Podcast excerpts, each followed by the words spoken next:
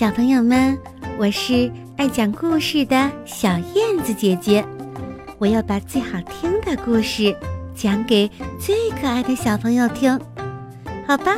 我们准备开始啦。河狸先生的客人，河狸先生准时在夜里的十二点睡着了。其实。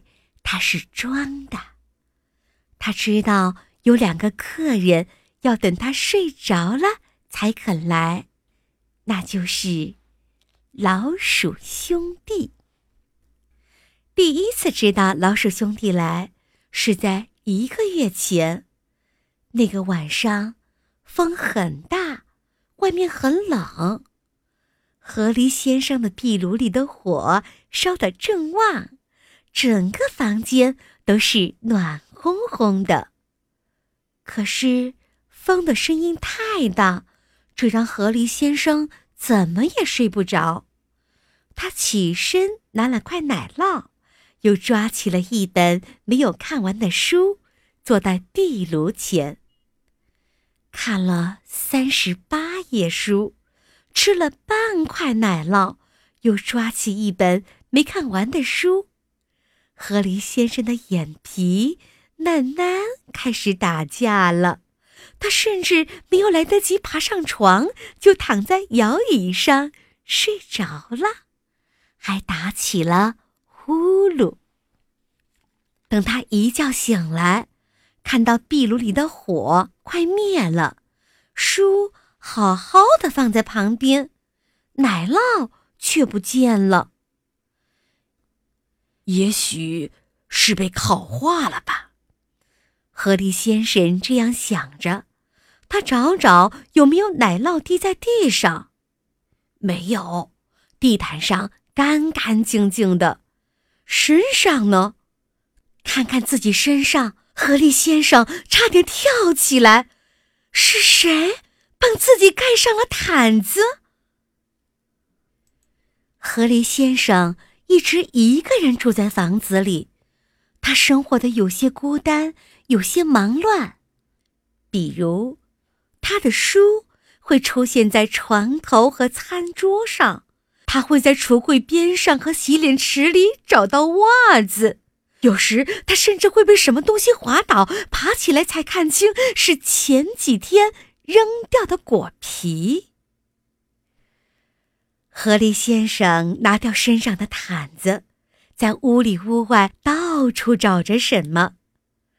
除了那半块奶酪不见了，地毯上的饼干屑也没有了，脏了的袜子和衣服被放进一个筐里，书整齐的摆在书桌上。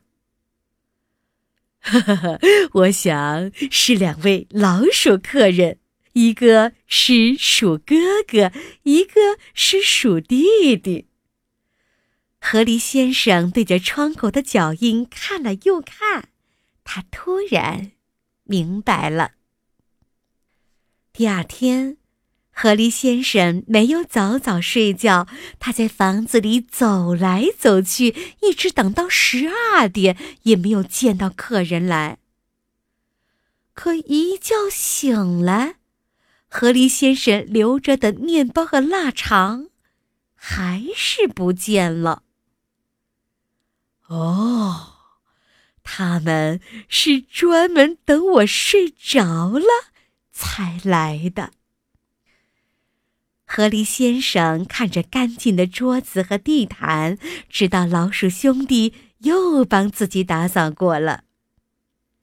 今天就是为了见客人。河狸先生才决定装睡的，和他想的一样。等他故意打出呼噜声，客人就出现了，真的是鼠哥哥和鼠弟弟。喂，快来，这里有吃剩的火腿。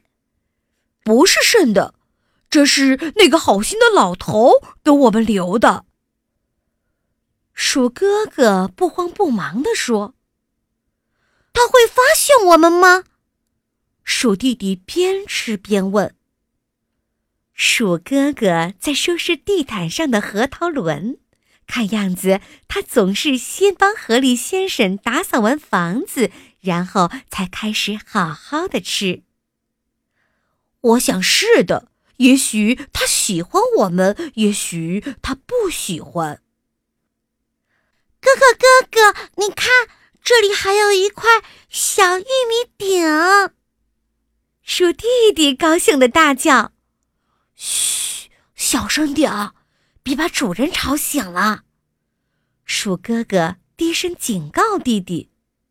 河狸先生忍不住坐了起来，他笑呵呵地说：“其实我没睡着，欢迎你们，我的客人。”鼠兄弟吓得赶紧钻到角落里。